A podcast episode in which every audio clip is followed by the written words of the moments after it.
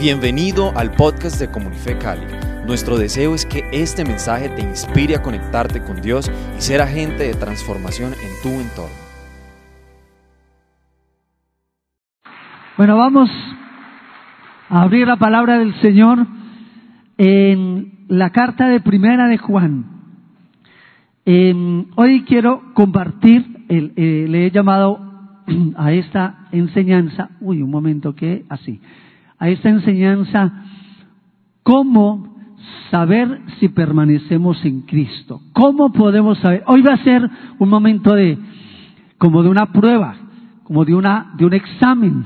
Vamos hoy juntos a mirar si tú y yo estamos permaneciendo o no en el Señor. La carta de Primera de Juan es una carta donde que fue escrita más o menos en el año 80-85, ya había pasado, habían pasado dos generaciones, la de los apóstoles y la generación siguiente.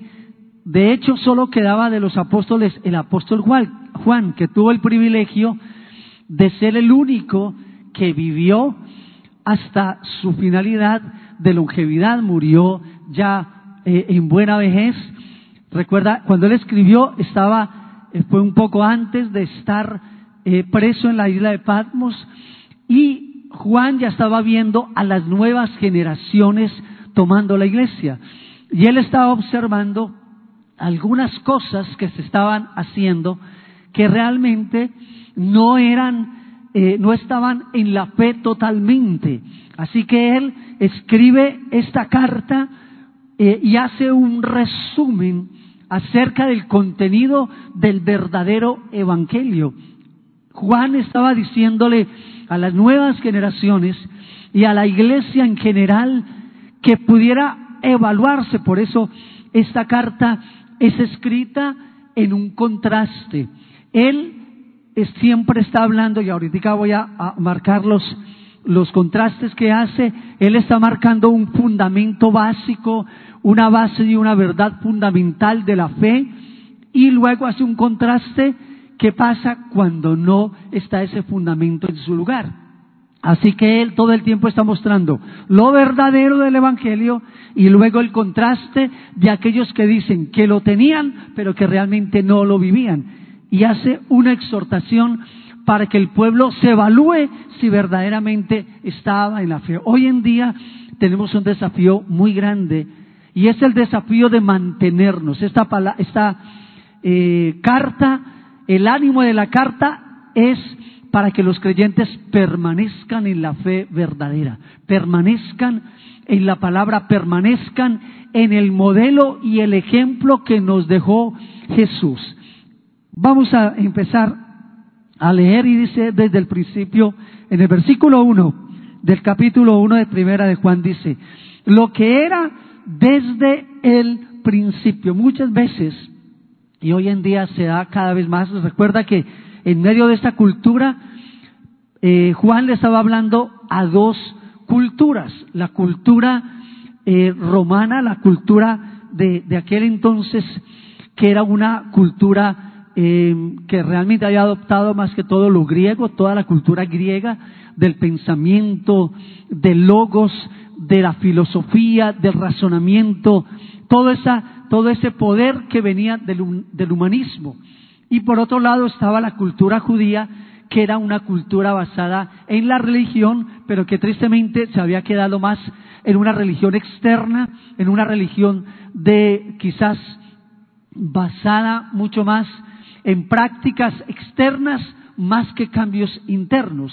Así que en esa carta eh, Pablo, perdón, Juan, habla siete veces, dice, esto os he escrito para qué. Hay siete para qué. Y solo los voy a nombrar porque voy a luego a quedarme en cuatro palabras que quiero que sean la base de este examen hoy de nuestra fe y de nuestra vida.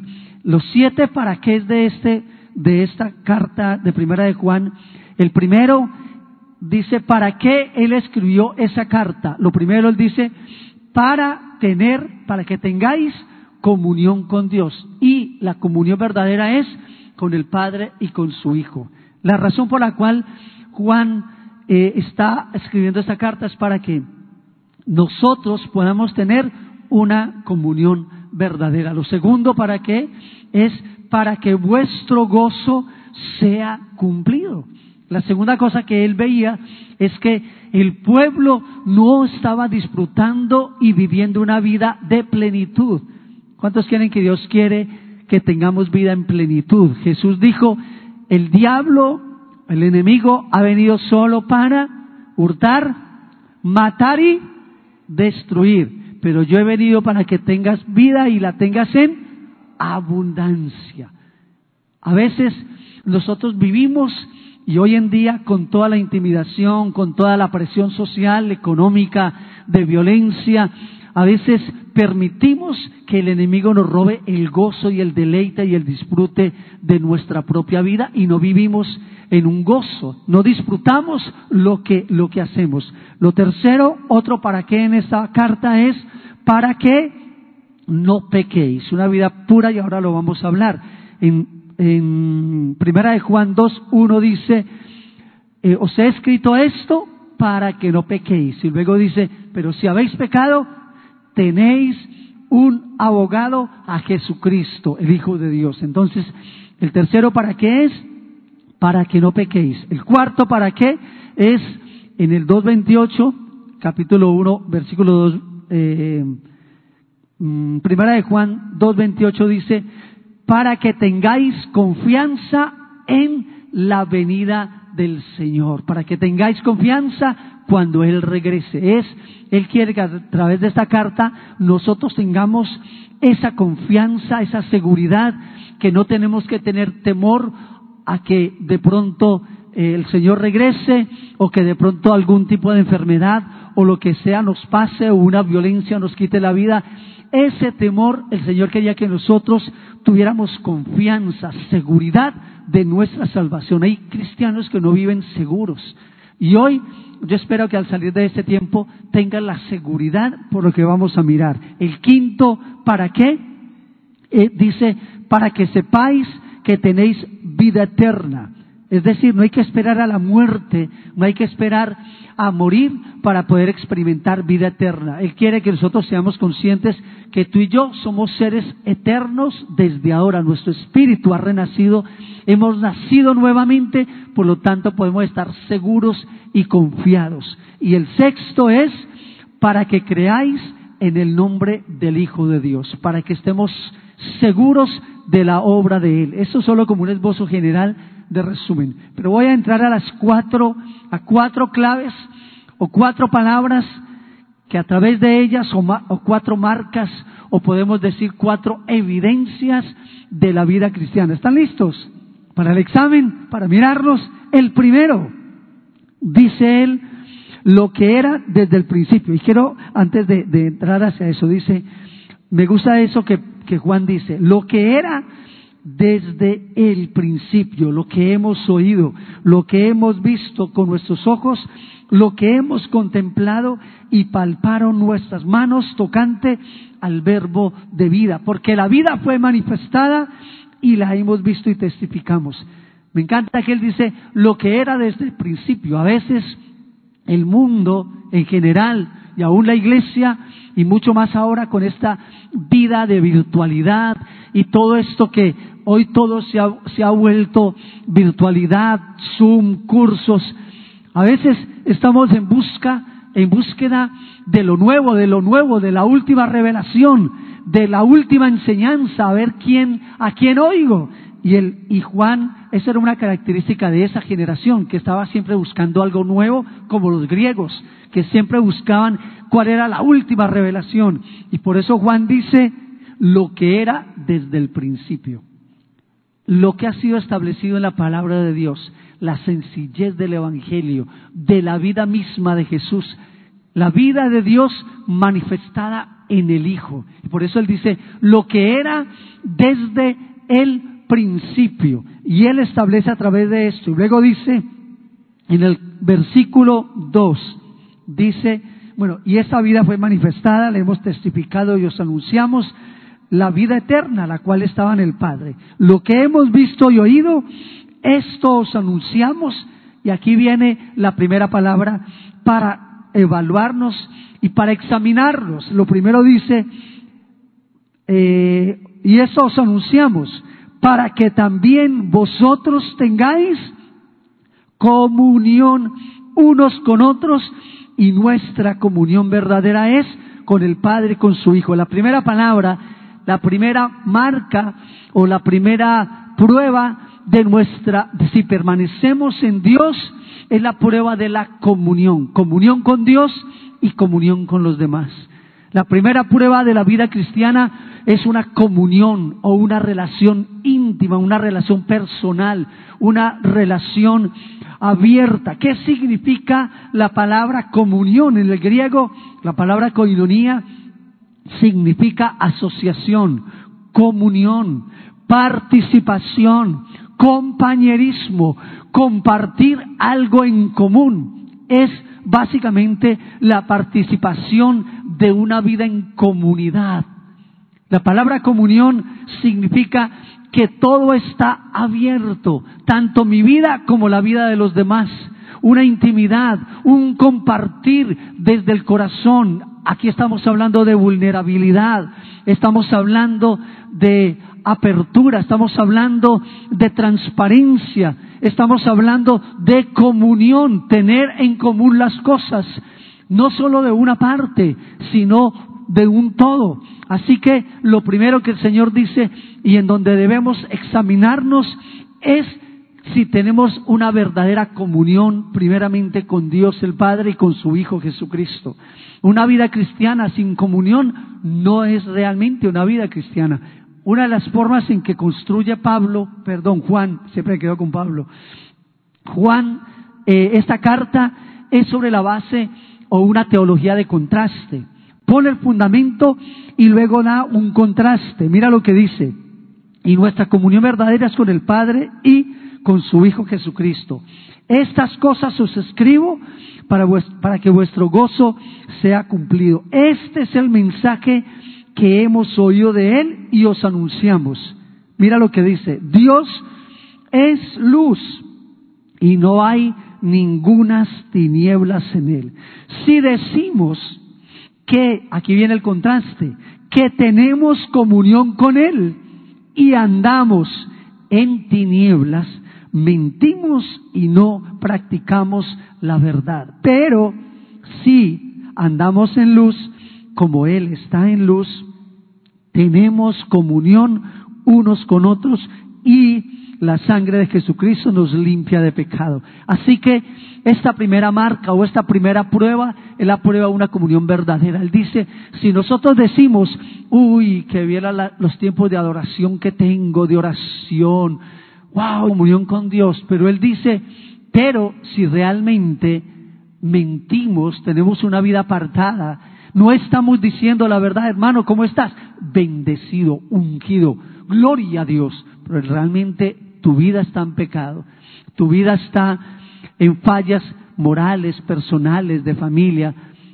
Y dice, ¿qué es lo que dice él? Si tú dices a tu hermano y a tu hermano, estoy muy bien, pero realmente no estás bien, la palabra dice, no hay comunión. Y esa falta de comunión, de transparencia, esa falta de ser una persona verdadera, honesta.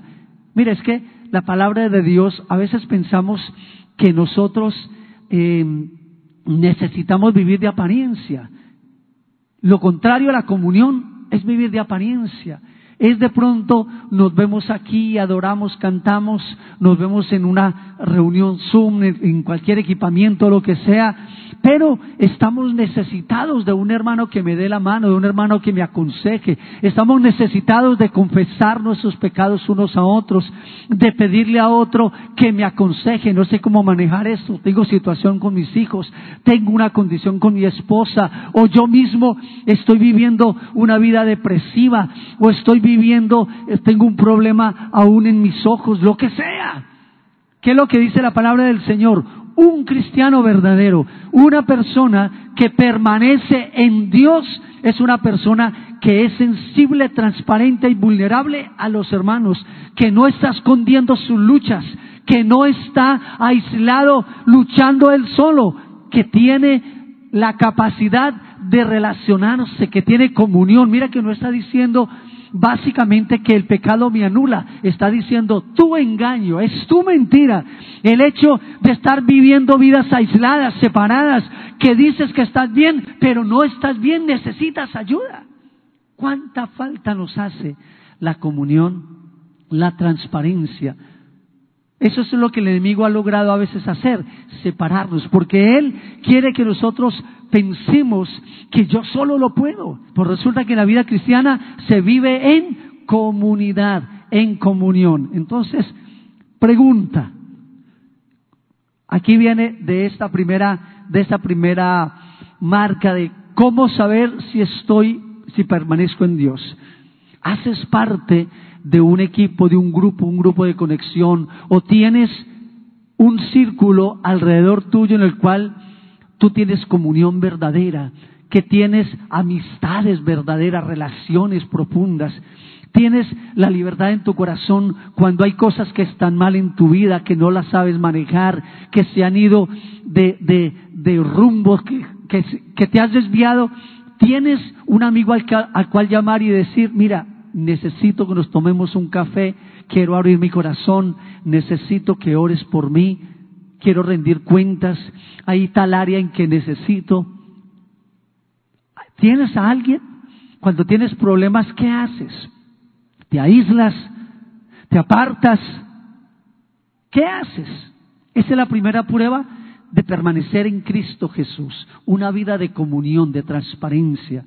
Si hubo algo que el enemigo logró robar en la iglesia cristiana fue que a través del catolicismo romano, católico romano, eh, sabía, sabemos que parte de la reforma que pasó con Martín Lutero en la, en la reforma teológica era que en ese entonces los únicos que podían perdonar pecados eran los sacerdotes según las, eh, eh, la fe de la Iglesia Católica. Entonces, cuando hubo la reforma protestante, una de las cosas que tuvo el, monje precisamente Martín Lutero fue darse cuenta que eh, la, comunión, que la confesión de pecados no es solamente para hacerlo con un sacerdote, sino, como lo hacían, eh, lo hacen la Iglesia Católica, sino que Dios nos llamó a que pudiéramos confesarnos los pecados unos a otros no solo eso, que el Señor dijo, y les doy poder para perdonar pecados. Lo que sea perdonado aquí será perdonado en los cielos. Lo que ustedes permitan aquí será permitido en los cielos. Eso es un poder de la confesión. Santiago nos dice también 5.14, confesados los pecados unos a otros para que puedan ser sanados.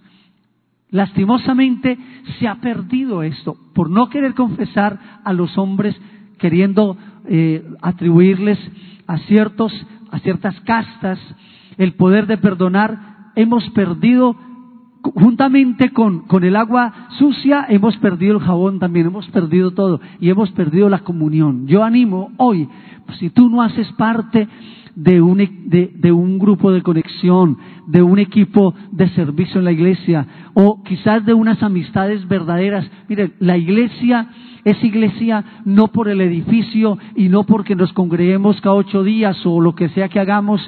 La iglesia es iglesia porque es una familia abierta, transparente, y esto debemos buscarlo. Si tú estás viviendo una vida religiosa, una vida externa, una vida realmente basada en la apariencia, no estamos permaneciendo en Dios. Esa es la primera prueba que Él dice. La segunda, ¿cómo le fue en la, en la evaluación? Cada uno allí delante del Señor si realmente tú sientes que estás viviendo una vida solitaria. Mire, la vida cristiana individual, apartada y solitaria no es lo que Dios tenía en mente. La vida cristiana solitaria no existe, porque la vida cristiana se vive en el contexto de familia. Por eso hoy en día es tan importante yo sé que muchos hermanos, en medio de la virtualidad, en medio de la protección de la vida, en medio de la responsabilidad en cuanto a la salud y la parte social, quizás algunos por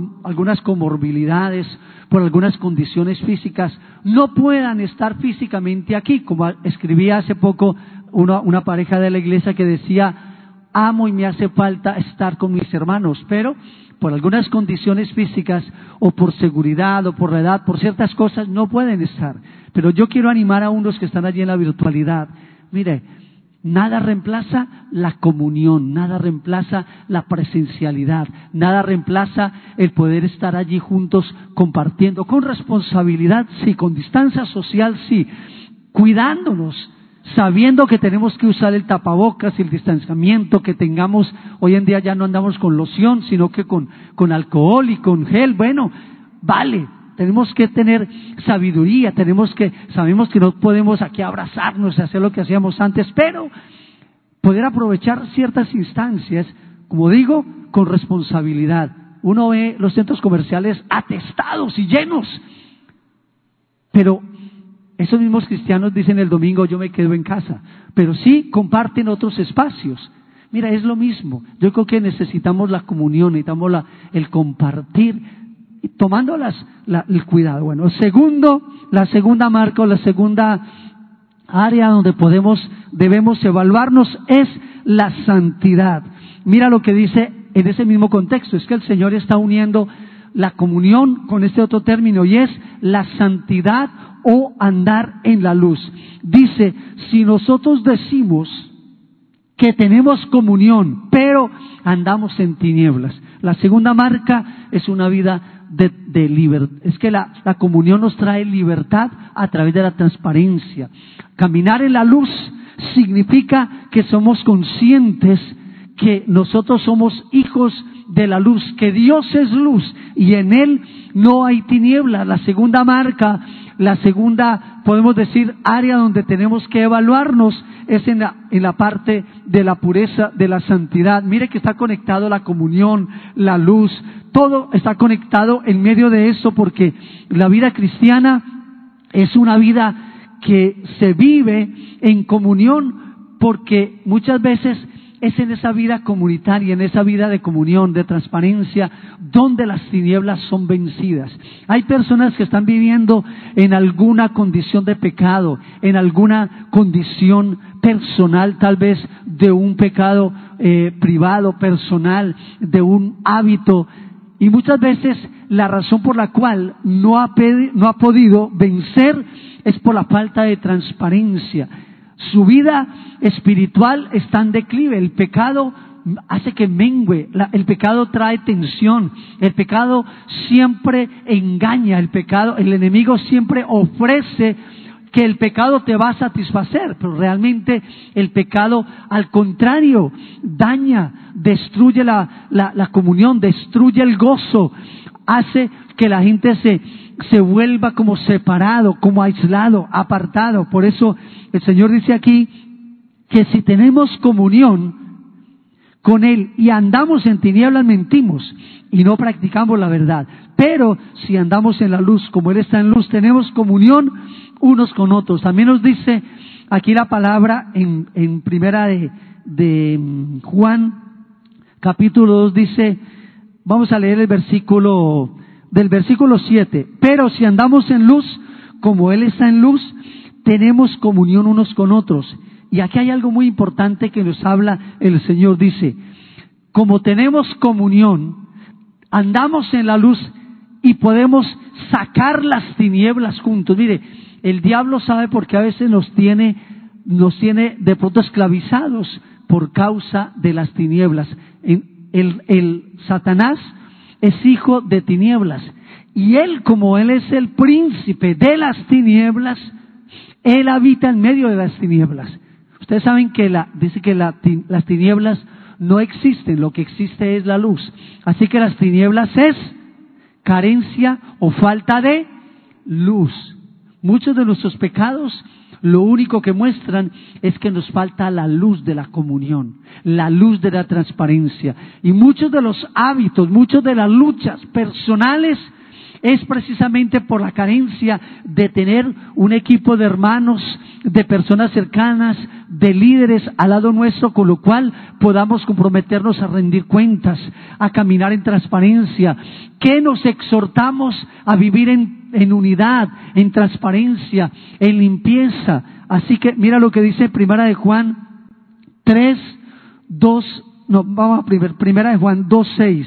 dice, 2.6 dice, mm, bueno, todo el tiempo está hablando de la comunión, de los mandamientos, y dice eh, desde 2.4, el que dice yo le conozco y no guarda sus mandamientos, en tal es mentiroso y la verdad no está en él. Pero el que guarda su palabra, en este verdaderamente el amor de Dios se ha perfeccionado.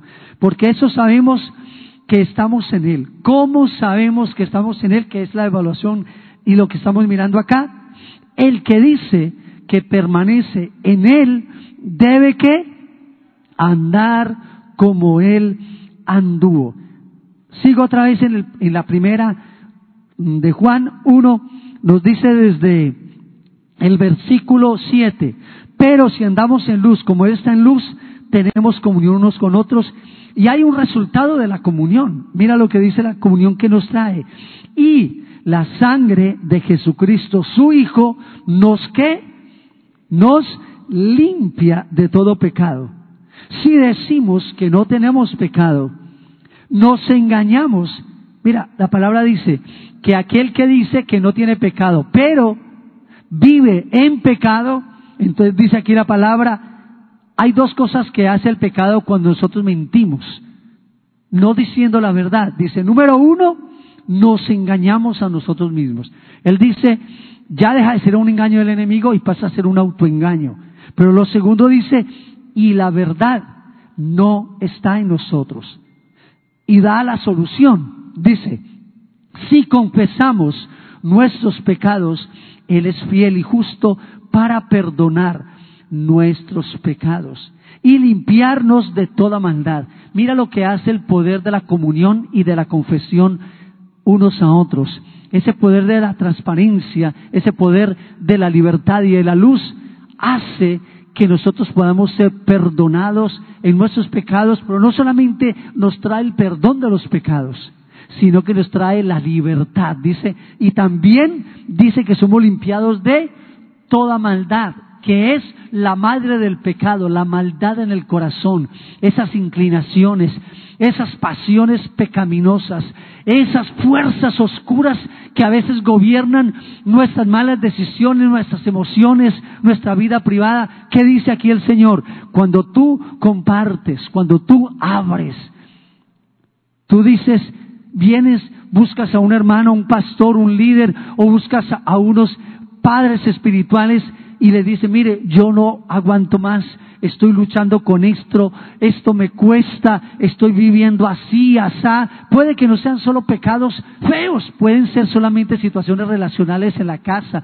con los hijos, con la esposa, en, en el trabajo, lo que sea. Pero cuando tú tienes la capacidad y tienes la valentía, porque para eso requiere valentía, es poder traer a alguien y decir, bueno, quiero rendir cuentas. Cuando se hace, el Señor dice que Él nos perdona y nos limpia. Hay personas que quieren solo perdón, pero no quieren limpieza. Hay quienes buscan solo ser perdonados, pero no buscan ser liberados, ser limpiados. Dice, si decimos que no, que no hemos pecado, le hacemos a él mentiroso y su palabra no está en nosotros. Aquí viene la tercera marca o la tercera, eh, lo que muestra la palabra, la tercera palabra, que es eh, la prueba para ver si permanecemos en él. Y es la obediencia, el guardar su palabra, su mandamiento, la palabra de Dios gobernando nuestro corazón.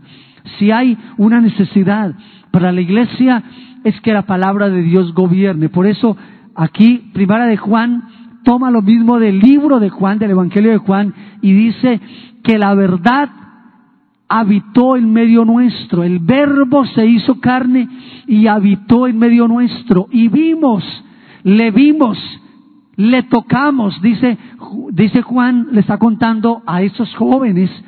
A mí me gusta ver este anciano Juan hablándole a las nuevas generaciones, hablándoles y diciéndoles, mire, yo estuve con el verbo de vida, yo estuve con Dios hecho carne, con Emanuel, con Jesucristo, yo comí con él en la mesa, lo palpé, lo escuché, vi la manifestación, yo pude ver los milagros, pude ver la autoridad. Y entonces Él dice acá que una de las marcas básicas es que si decimos que le amamos, Su palabra debe permanecer. Él dice, si me amáis, guardad qué? Mis mandamientos.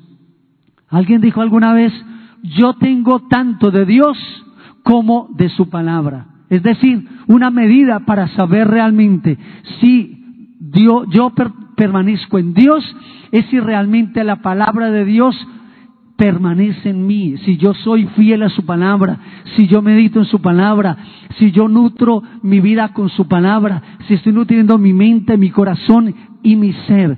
La palabra, la palabra dice aquí que debemos guardar sus mandamientos. En el capítulo 2 nos dice, hijitos míos, estas cosas os escribo para que no pequéis. Si alguno hubiera pecado, como lo leímos ahora, abogado tenemos para con el Padre, a Jesucristo el justo. Y Él es la propiciación por nuestros pecados, y no solamente por los nuestros, sino por la de todo el mundo.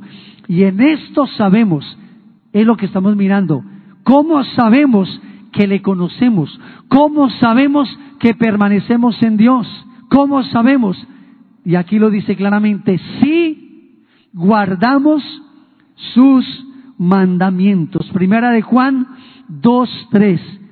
¿Cómo sabemos si permanecemos en Dios? Si su palabra permanece en mí, si hay obediencia, si guardo su palabra. El que dice, yo le conozco y no guarda sus mandamientos, el tal es mentiroso y la verdad no está en él. Pero el que guarda su palabra, en este verdaderamente el amor de Dios se ha perfeccionado. Así que él muestra un contraste y él dice, aquel que dice que permanece en él, pero no tiene tiempo en su palabra, no saca el tiempo para orar, para estudiar, para meditar, para confesar, para crecer en la palabra del Señor, si no se nutre, si no se viste, Jesús dijo de los discípulos cuando estaba orando en Juan 17, dice, Señor, ellos están limpios por la palabra que yo les he hablado.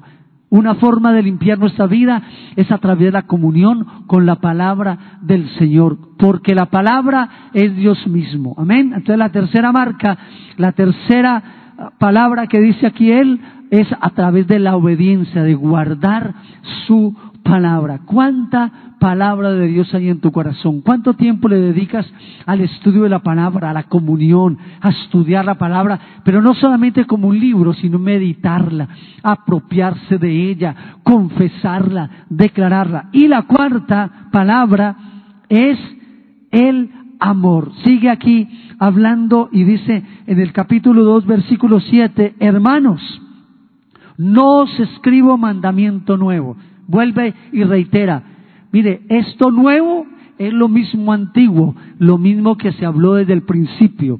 Hermanos, no os escribo mandamiento nuevo, sino el mandamiento antiguo que habéis tenido desde el principio.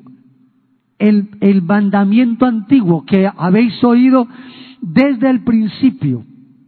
Este mandamiento antiguo es la palabra que habéis oído desde el principio. Sin embargo, os escribo un nuevo mandamiento, que es verdadero en él y en vosotros, porque las tinieblas van pasando y la luz verdadera ya alumbra. El que dice que está en la luz, y viene otra marca en lo cual tenemos que evaluarnos, dice, el que dice que está en la luz, a ver, Mm, sin embargo, el que dice que está en la luz y aborrece a su hermano está todavía en tinieblas.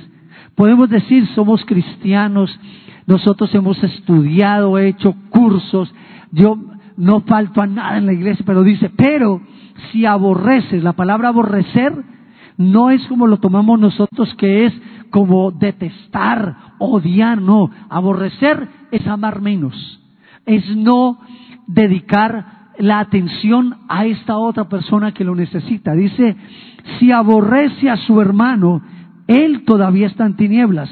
El que ama a su hermano permanece en la luz. Mire cómo la comunión, la luz, la santidad, la limpieza de pecado, todo está interconectado. La comunión con el amor, con la obediencia y lo que nos estamos dando aquí con el amor de Dios. Dice, el que ama a su hermano permanece en la luz y en él no hay tropiezo. Pero el que aborrece a su hermano está en tinieblas y anda en tinieblas y no sabe a dónde va. Perdió el rumbo de la vida. Perdió el rumbo de la vida. Puede que sea muy religioso. Puede que viva una vida de apariencia, eh, de limpieza, aparentemente que uno diga, wow, mire, el, eh, a mí me sorprende cuando Jesús expuso públicamente a los discípulos en la última cena, Él expone al traidor, Él expone a, a, cuando Él dice, uno de vosotros me va a entregar, uno de vosotros me va a entregar. Ninguno de los discípulos se percataron que era Judas. ¿Cómo tenía que haber vivido Judas? ¿Cómo era su moral en medio de ellos? ¿Cómo viviría él que hasta dudaron de ellos mismos y no de Judas? Ahora, yo me pregunto, ¿cuán, ¿cuál es esta prueba final que aquí dice él? Él dice claramente, aquel que aborrece a su hermano anda en tinieblas, no sabe a dónde va, porque las tinieblas le han cegado. Tres cosas que hace las tinieblas. El que aborrece, dice, eh, dice, aquel que no ama a su hermano, dice, anda en tinieblas, ha perdido el rumbo de la vida y también está ciego, no tiene sensibilidad espiritual, no tiene sensibilidad moral, no se da cuenta de qué está pasando. Os escribo a vosotros, hijitos, y empieza a hablar de esta parte generacional. Así que cuatro marcas o cuatro pruebas. La primera, ¿cuál es? ¿Cuál es? ¿En qué debemos evaluarnos? ¿Cuál es la primera evaluación? La comunión. La segunda es la que la santidad, nuestra pureza. La tercera es la obediencia, obediencia, guardar los mandamientos. Y lo cuarta es el amor, el poder amar, el poder estar en ese, es que todo está interconectado, la luz, la comunión, la palabra, el amor de Dios. Pongamos en pie y vamos a decirle al Señor que Él nos ayude a guardar, que podamos mirar nuestro propio corazón y que el Espíritu de Dios sea rearguyéndonos, permitiéndonos evaluar cómo estamos caminando. Vamos a hacer esta oración juntos. Señor amado, hoy te doy gracias por la comunión contigo, por haber roto el velo, por haber abierto el velo para la comunión, para la transparencia, para la comunión contigo. Hoy, Señor, te pido que traiga revelación. Vamos, cada uno orando, que traiga revelación acerca de la comunión. Ayúdame, oh Dios, y a ti, Espíritu Santo, para tener comunión, para tener relación e intimidad contigo y con mis hermanos. Yo renuncio al individualismo, al egoísmo y a la separación. Y Señor, hoy te doy gracias porque yo, como dice tu palabra, que en la comunión hay perdón de pecados. Yo confieso y reconozco que hay luchas, que hay pecado, que hay situaciones en mi vida que me apartan de ti. Señor, muéstrame con quién debo compartir. Muéstrame, oh Dios, quiénes son los guardas, a quiénes has puesto al lado mío, para que yo pueda ser perdonado de mis pecados y limpio de toda maldad. Y Señor, dame un amor mayor por tu palabra. Quiero ser obediente, quiero guardar tus mandamientos. Señor, yo reconozco que en tu palabra está la santidad, está la fe, está la autoridad, está la limpieza. Hoy, Señor, determino, dilo con tus propios labios, yo determino darle prioridad a tu palabra. Hoy determino que no pasará un día sin estar siendo examinado por tu palabra. Y Dios, reconozco que me falta amor, que hay personas que escasamente soporto.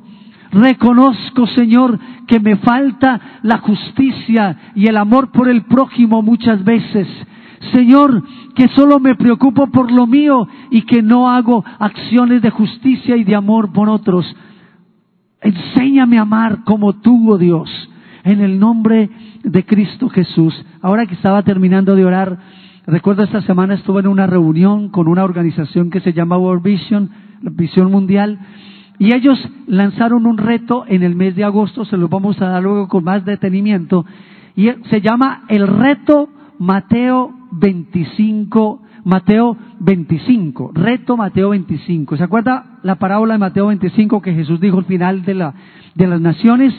Que el Señor dijo, yo estuve desnudo y me, me diste eh, ropa, estuve en la cárcel, me visitaste, tuve hambre y me diste de comer. Y el, el reto de Mateo 25 que va a ser la iglesia cristiana a nivel nacional, es movido a nivel del cuerpo de Cristo de la nación, es que por una semana como iglesia nacional, la iglesia va a ser movilizada a impactar la sociedad en, en un día, por ejemplo, el reto de lunes, el primer versículo dice, porque estuve desnudo y me vestisteis. Entonces el reto de ese día lunes va a ser que tú tomes una de tus prendas, quizás la que tú amas más, o quizás Dios te pone que de otra. Ve y comparte una prenda tuya a una persona que necesita. Y es una semana donde cada día va a haber un reto. El otro reto es, tuve hambre y me diste de comer. Ese día vas a ayunar, no vas a, a, a tal vez tomar el desayuno, pero prepara una comida, prepara un desayuno y ve y dale a alguien de la calle, alguien que tiene hambre. Y es, todo ese día estaremos meditando en eso, por ejemplo, el hambre, aquellos que, que, están en África y en tantos lugares. Hay otro que habla al extranjero.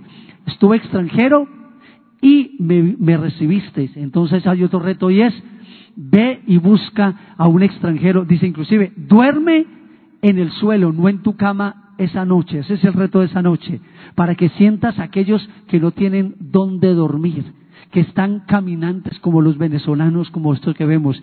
Y dice, busca uno de ellos, llévale comida, llévale algo de tomar. ¿Cuánto les gustaría un reto como esos? El reto de Mateo 25. En agosto vamos a hacerlo durante este mes vamos a estarlo eh, exponiendo y qué rico hacerlo con los hijos, como familia, con, con poder mover esa compasión y ese amor. Dios les bendiga grandemente.